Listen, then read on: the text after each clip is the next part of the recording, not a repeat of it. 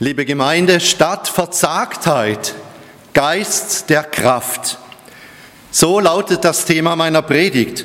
Und zu diesem Thema heißt es ja im 2. Timotheus 1, Vers 7, Gott hat uns nicht einen Geist der Verzagtheit gegeben, sondern den Geist der Kraft, der Liebe und der Besonnenheit. Verzagtheit oder Mutlosigkeit machen sich an vielen Orten breit. Das Ende der Corona-Pandemie ist ja immer noch nicht in Sicht. Werden Sie und ich gesund bleiben oder doch noch angesteckt, weil vielleicht zu viele Menschen zu sorglos mit der neu gewonnenen Freiheit umgehen werden? Wird es jemals eine sogenannte Herdenimmunität geben? Wird es eine Versöhnung zwischen Corona-Skeptikern und Befürwortern der staatlichen Einschränkung unserer Freiheit geben? Welche Auswirkungen wird die prognostizierte wirtschaftliche Rezession in der Schweiz haben? Sind unsere Renten immer noch gesichert? Werden wir uns auch in Zukunft frei bewegen und wie früher ins Ausland reisen können? Muss ich mich dazu impfen lassen? Und dann gibt es ja auch noch den Klimawandel mit seinen befürchteten Folgen für die ganze Welt. Viele Menschen sorgen sich um die Zukunft, auch ganz persönlich. Manche von uns leiden unter Angst, Einsamkeit und Niedergeschlagenheit. Andere unter dem Verlust eines lieben Menschen.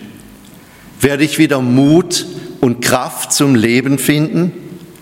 Was ist, wenn ich meine Arbeitsstelle verliere? Werden meine Ersparnisse und Finanzen reichen? Die Verzagtheit sieht die Probleme des Lebens und resigniert. Die Verzagtheit führt Menschen dazu, dass sie nur an sich selbst denken, sich ins Private zurückziehen. Hauptsache, mir geht es gut. Die Verzagtheit stellt sich nicht den Herausforderungen der Zukunft. Die Verzagtheit zieht wie ein Bleigewicht nach unten, sodass wir mutlos, niedergeschlagen oder gar verzweifelt sind. Vielleicht haben Sie das so oder ähnlich in den vergangenen Wochen und Monaten auch erlebt. Manchmal fühlen wir uns einfach überfordert und der Sache nicht gewachsen Verzagtheit und Mutlosigkeit schränken die Lebensqualität enorm ein. Doch Gott hat uns nicht einen Geist der Verzagtheit gegeben. Nach der Aussage des zweiten Timotheusbriefes sagt diese Worte übrigens ein Mensch, der Not und Leiden am eigenen Leib erfahren hat, der selbst Gefangenschaft und Todesangst kennt, der Apostel Paulus. Die Christenverfolgungen unter Kaiser Nero wurden immer brutaler. Der Apostel wurde von nahezu all seinen Freunden verlassen, weil auch sie Verfolgung befürchteten. Und jetzt soll der junge Timotheus so schnell wie möglich zu ihm nach Rom kommen, die Gefahr auf sich nehmen und ihn noch ein letztes Mal besuchen. Daher hat er ihm seinen wohl letzten neutestamentlichen Brief circa 65 nach Christus geschrieben. In diesem Brief fordert Paulus Timotheus auf, mutig zu sein. Zeiten der Veränderung, neue Herausforderungen und ein neues Umfeld können in uns Ängste auslösen. Werde ich all den Anforderungen des Alltags genügen? Werde ich die neuen Herausforderungen meistern, fragen wir uns. Wird es gelingen? Schaffe ich das? Was ist, wenn ich versage? Dass manchmal solche Fragen in uns aufkommen, ist völlig normal. Doch Gott will uns etwas schenken, das uns je in jeder noch so schwierigen Situation trösten und stärken kann, seinen guten und starken Heiligen Geist. Darum schreibt der Apostel Paulus, denn Gott hat uns nicht einen Geist der Verzagtheit gegeben, sondern den Geist der Kraft, der Liebe und der Besonnenheit. Machen wir uns doch das im heutigen Gottesdienst ganz neu bewusst. Nun das Erste, was hat uns Gott also nicht gegeben? Einen Geist der Verzagtheit. Verzagtheit oder Feigheit, griechisch Delia, ist unsere natürliche Neigung, unser Handeln durch die Angst bestimmen zu lassen. So nach dem Motto eines Graffiti-Sprayers, lieber fünf Minuten lang feige als ein Leben lang tot. Ein Feigling ist einer, der in gefährlichen Situationen mit den Beinen denkt. Ich glaube jedoch nicht, dass Timotheus mutlos oder verzagter war als andere. Er war ganz sicher kein kleiner Feigling. Steht nicht jeder von uns manchmal in der Gefahr, sich von seiner Menschenfurcht oder Angst vor schwierigen Situationen bestimmen zu lassen? Als diensthabender Notfallseelsorger bekam ich vor etlichen Jahren in Interlaken nachts um drei Uhr von der Berner Sanitätspolizei ein Aufgebot, dass eine verzweifelte Frau in der Stadt Bern dringend jemanden vom Care-Team benötige. Ihr Ehemann hätte sich aus dem Hochhaus herabgestürzt. Und was machte ich? Ich beauftragte einen jungen Pfarrer aus der Stadt Bern mit dieser Aufgabe, weil er offensichtlich viel schneller vor Ort sein konnte.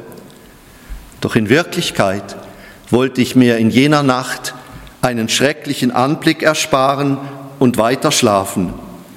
War das nicht feige und mutlos? Seit damals habe ich im Vertrauen auf Gottes Hilfe auch sehr schwierige Aufträge in den Kantonen Bern und Thurgau angenommen und dabei Gottes Beistand wunderbar erfahren können. 14 Jahre lang. Dort, wo der Heilige Geist wirkt, entsteht nicht Verzagtheit, die der Gefahr ausweicht, das Leiden scheut und den bequemen Weg gehen möchte. Paulus schreibt an Timotheus, du brauchst nicht mutlos und verzagt auf die neuen Herausforderungen zu reagieren. Sei dir einfach bewusst, dass Jesus Christus, der lebendige Sohn Gottes, in jeder Situation mit dabei ist. Gott hat seinen Kindern nicht den Geist der Verzagtheit oder Mutlosigkeit gegeben. Der Heilige Geist ist nämlich ein Mutmacher ein Ermutiger. Eine Aufgabe mag noch so groß und eine Situation noch so bedrohlich sein. Mit Gottes wunderbarer Ausrüstung und Hilfe können wir sie meistern. Genau darum ging es ja damals an Pfingsten. Der Heilige Geist holte die Jünger aus ihrer selbstverschuldeten Quarantäne heraus in die Freiheit und ermutigte sie. Darum das Zweite, was hat uns Gott dann gegeben? Denn Gott hat uns nicht einen Geist der Verzagtheit gegeben, sondern den Geist der Kraft, der Liebe und der Besonnenheit.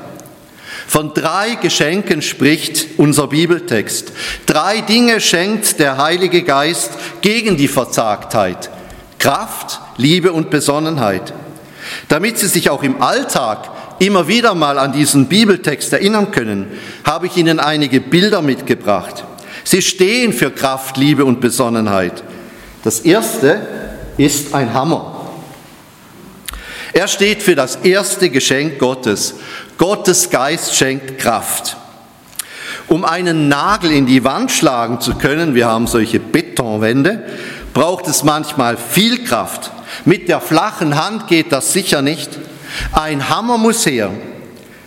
Gottes Geist setzt in uns Energien frei, damit wir den Herausforderungen der Gegenwart und Zukunft richtig begegnen können, also Mut für morgen haben. Gott hat uns den Geist der Kraft gegeben. Der Heilige Geist ist ein Geist der Kraft, griechisch Dynamis, ein Hammergeist. Kraft ist das besondere Kennzeichen des Heiligen Geistes.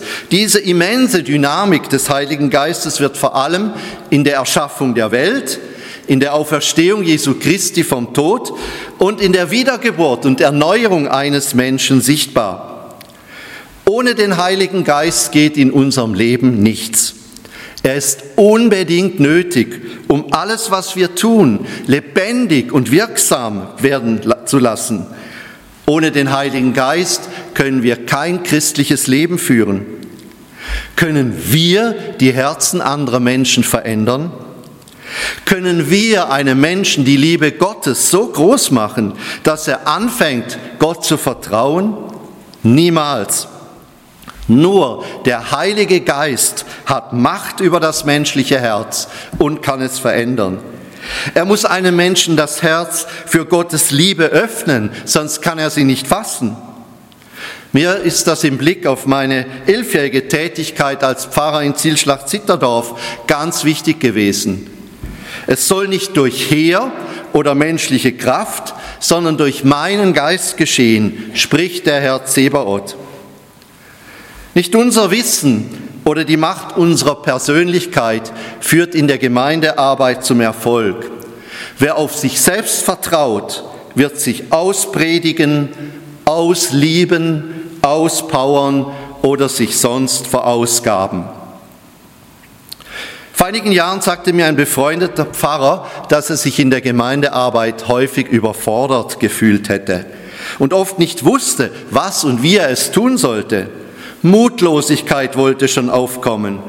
Doch dann hätte er jeweils gebetet und es sei immer gut herausgekommen. Wer in jeder Situation betet, drückt damit aus, trotz all meiner Begabung und Anstrengung habe ich es nicht im Griff. Ich bin ganz auf Gottes Hilfe und Segen angewiesen. Und dieser treue Gott hat mir nicht einen Geist der Verzagtheit, sondern der Kraft, Liebe und Besonnenheit gegeben. Wir brauchen viel Kraft für unser persönliches Leben, für unser Ehe- und Familienleben, für die Erziehung unserer Kinder, für unsere Arbeit und für das Zusammenleben mit anderen Menschen. Da geben Sie mir sicher recht, oder? Durch den Glauben an Jesus Christus haben wir Zugang zu Gottes übernatürlicher Kraft. Und doch gibt uns Gott nie zu viel von der Kraft seines Geistes, denn sonst könnten wir in Übermut geraten und der Ansicht sein, dass dieser Geist aus uns selbst kommt und wir auf Gott verzichten können. Nein, Gott gibt uns immer nur so viel von diesem Geist der Kraft, wie wir ihn gerade brauchen. Darauf dürfen wir uns verlassen.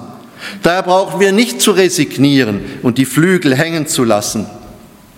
In einer Fabel wird uns berichtet, dass man einen jungen Adler aus seinem Nest gestohlen und an eine Stange festgekettet hat. Anfangs wehrte er sich gegen seine Fessel, doch dann ergab er sich seinem Schicksal. Eines Tages sah er hoch über sich einen anderen Adler, der seine Kreise zog.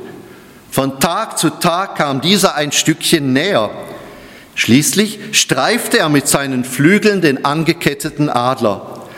Da wurde in ihm eine Kraft lebendig, dass er mächtig an der Kette zerrte und sich losriss und davonflog. Ich dachte schon heute Morgen, dass ein Adler auf dem Kirchturm war, aber es waren Storche. Auch wir brauchen gelegentlich jemanden, der uns sanft berührt, dass die Kraft des Geistes in uns frei wird und wir wieder jung werden, wie ein Adler. Wenn wir dem göttlichen Geist der Kraft in uns Raum geben, dann werden wir viel mehr bewirken als die Menschen, die sich dem Geist der Mutlosigkeit, Verzagtheit und Resignation überlassen. Manche von uns zweifeln ja häufig an sich und denken, ich bin zu schwach, um dieses oder jenes zu tun. Doch Paulus schreibt, alles vermag ich durch den, der mich kräftig macht, Christus. Jesu Zusage gilt auch uns. Meine Gnade genügt dir, denn sie erweist ihre Kraft in der Schwachheit. Diese Gnade macht nicht faul, aber mutig und furchtlos. Diese Gnade ersetzt nicht unsere Verantwortung, Mühe und Arbeit. Aber wir müssen all dies nicht aus uns heraus oder in eigener Kraft tun. Wir haben die Kraft des Heiligen Geistes so nötig, um unser Leben zu meistern, Schwierigkeiten zu trotzen und unsere Umwelt zu prägen, anstatt von ihr bestimmt zu werden. Doch Kraft allein tut es nicht. Kraft muss immer mit Liebe gepaart sein. Denn Kraft allein macht hart, verständnislos und unnachgiebig. Ein nur dynamischer Christ ohne Liebe wird zum Eiferer. Darum hat uns Gott in seinem Geist noch etwas Wunderbares geschenkt. Gott hat uns den Geist der Liebe gegeben. Das ist das zweite Geschenk Gottes, Darum habe ich das Herz mitgebracht. Gottes Geist ist der Geist der Liebe.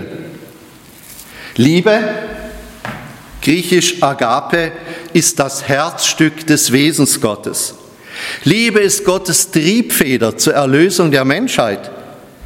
Aus Liebe ist Jesus auf die Erde gekommen und hat sich unermüdlich um die Verstoßenen, die Verlorenen und Hoffnungslosen gekümmert. Aus Liebe hat er sich opferbereit an ein Kreuz schlagen lassen, um die Strafe für unsere Schuld auf sich zu nehmen. Liebe bedeutet für ihn, ich gebe mich für dich hin. Was wirkliche Liebe ist, die den anderen und nicht sich selbst sucht, können wir also bei Jesus Christus lernen.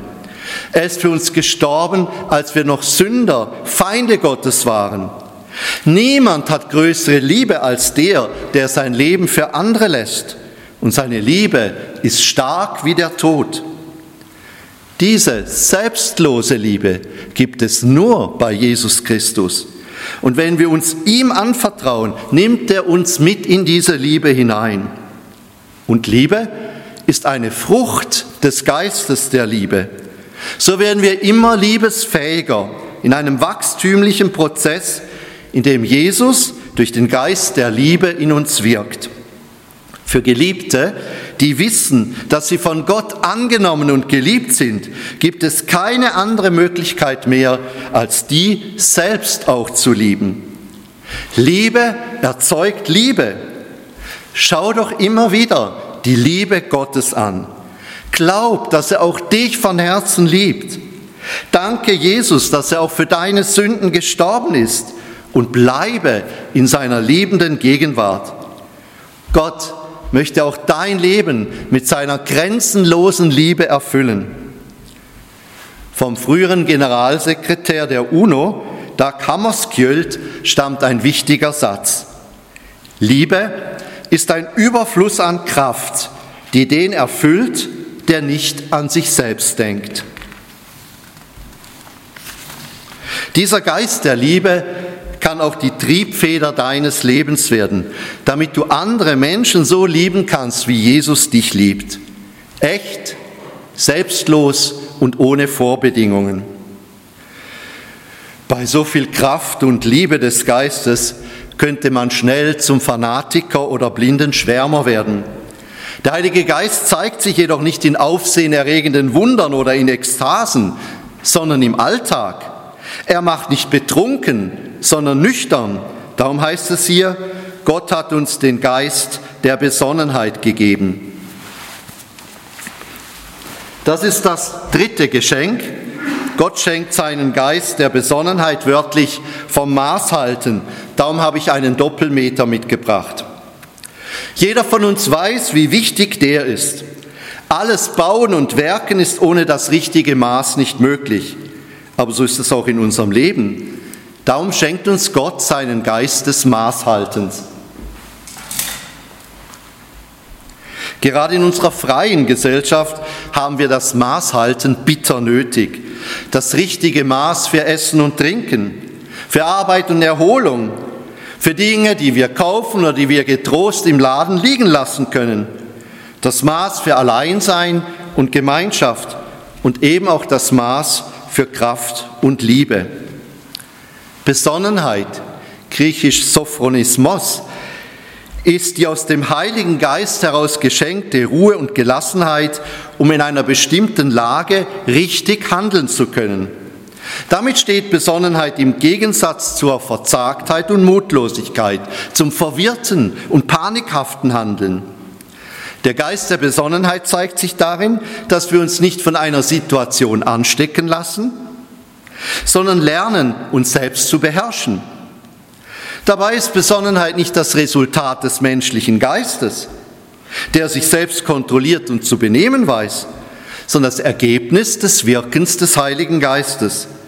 Das richtige Maßhalten ist auch wieder nach Galater 5, Vers 22 die Frucht oder eine Frucht des Heiligen Geistes.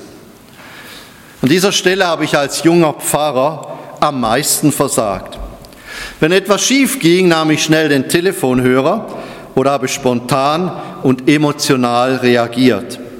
Da ist zu viel unnötiges Geschirr zerschlagen worden. Doch aus Schaden wird man ja bekanntlich klug.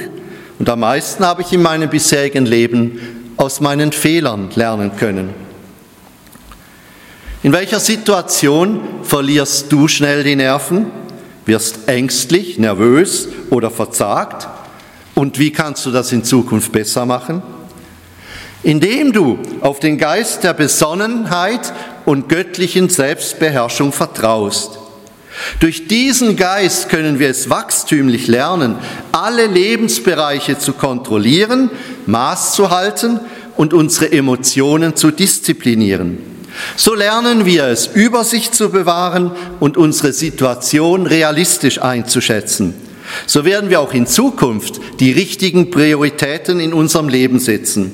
Und so entwickelt sich über die Jahre ein beherrschtes und diszipliniertes Seelenleben, an dem nicht nur wir selbst, sondern auch andere Menschen ihre Freude haben werden. Fassen wir Gottes Wort für unseren heutigen Gottesdienst noch einmal zusammen. Paulus schreibt, Gott hat uns nicht einen Geist der Verzagtheit gegeben, sondern den Geist der Kraft, der Liebe und der Besonnenheit. Gottes Geist führt uns nie zu einem verzagten, leides- und konfliktscheuen Verhalten. Paulus und Timotheus sind uns Vorbilder für ein mutiges und vorbildliches Christsein. Dabei sind aber die Kraft, Liebe und Besonnenheit, von denen Paulus hier schreibt, keine angeborenen oder erlernbaren Fähigkeiten des Menschen, sondern stehen dem Glaubenden im Heiligen Geist zur Verfügung. Kraft für alle Herausforderungen des Lebens und für einen realistischen Umgang mit unseren Problemen. Liebe, um Gott und meinem Nächsten in der richtigen Einstellung begegnen zu können. Und Besonnenheit, um das richtige Maß zu finden und nicht von meinen Emotionen oder nur von meinem Lustprinzip bestimmt zu werden. Und so erfahre ich ein reiches und gesegnetes Leben. Das wünsche ich Ihnen allen von ganzem Herzen, liebe Gottesbesucher hier und zu Hause. Gott hat uns seinen Geist gegeben, den Geist der Kraft, Liebe und Besonnenheit. Doch wem hat er ihn gegeben? Wirklich allen Menschen? Nein. Der Apostel Paulus schrieb diesen Vers an Timotheus, nachdem er vorher deutlich gemacht hatte, denn ich denke an deinen aufrichtigen Glauben, der schon in deiner Großmutter Lois und in deiner Mutter Eunike lebendig war und der nun, wie ich weiß, auch in dir lebt. Ist dieser lebendige Glaube an Jesus Christus auch in uns? Dann ist in uns das Feuer des Heiligen Geistes, das niemals verlöschen wird. Dann hat Gott auch uns seinen Geist der Kraft, Liebe und Besonnenheit gegeben. Das wichtigste und wunderbarste Geschenk, das wir uns nur wünschen können. Und wenn nicht, dann biete ich Ihnen heute Morgen das Evangelium von Jesus Christus an. Gott gibt seinen Heiligen Geist jedem, der an Jesus Christus glaubt und sich für ein Leben mit ihm entscheidet. Und das kann gerade jetzt, das kann heute geschehen. O Herr, bewirke du das durch die Kraft und Liebe des Heiligen Geistes. Amen.